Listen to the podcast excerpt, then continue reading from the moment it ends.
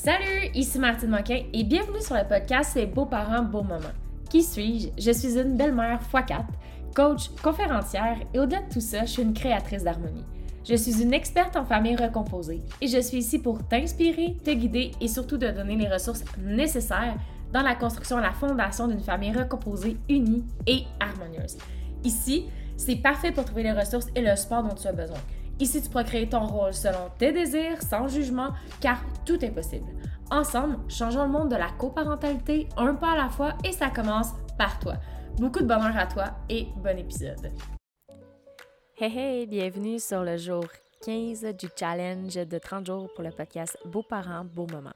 Donc, le sujet d'aujourd'hui, c'est Mon conjoint met pas ses culottes. Est-ce que je dois prendre tout en charge? Donc, la question vient de Québec, de Ariane.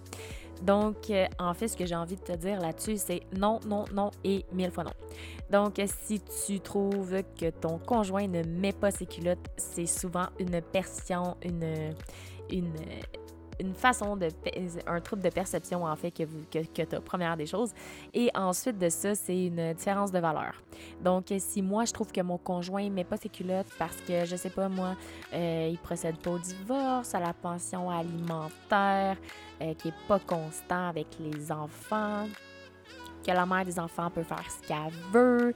Bref, que toi, de ton côté, tu regardes ton conjoint et que tu dis que tu ferais les choses différentes, c'est probablement que, premièrement, tu comprends pas ce qu'il vit et qu'ensuite de ça, tu euh, ferais les choses différemment, tout simplement parce que tu as des valeurs et un caractère différent. Et ça, c'est très important à comprendre. Donc, première des choses, euh, quand, quand tu es avec quelqu'un qui est euh, papa ou maman, puis qu'il a un ex dans le décor, sache que ce que tu penses que tu ferais de mieux que lui, c'est souvent pas la bonne affaire, tout simplement parce que tu es pas dans sa situation. Donc, dépendamment de la séparation, euh, du divorce, de la garde des enfants et de son vécu, il se peut qu'il achète la paix. Est-ce que c'est la meilleure solution? Pas nécessairement.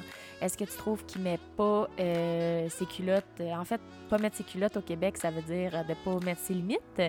Euh, oui, ça se peut, sauf que ça ne t'appartient Ce qu'il faut que tu comprennes, c'est que de la façon qu'il gère ses trucs, c'est à lui à gérer.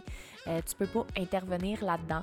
Tu peux avoir une discussion, tu peux euh, lui expliquer ton ressenti, ce que ça te fait vivre, ouvrir la communication, mais tu peux pas lui dire quoi faire parce que quand tu dis aux autres quoi faire, ça leur enlève leur propre responsabilité et leur propre pouvoir sur leur vie. Et là, on tombe dans la prise en charge. Quand on tombe dans la prise en charge, ça peut nous faire faire des drôles de choses, comme euh, gérer tous ses enfants, gérer tous ses problèmes, gérer les finances, gérer la maison, bref, devenir un petit peu germaine.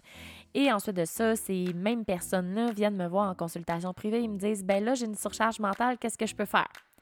Mais à la base, elle n'avait pas de... Si depuis un moment tu cherches à créer plus d'harmonie au sein de ta famille recomposée, j'ai construit un outil spécial afin que tu puisses combler ton besoin, être heureux et créer une famille unie.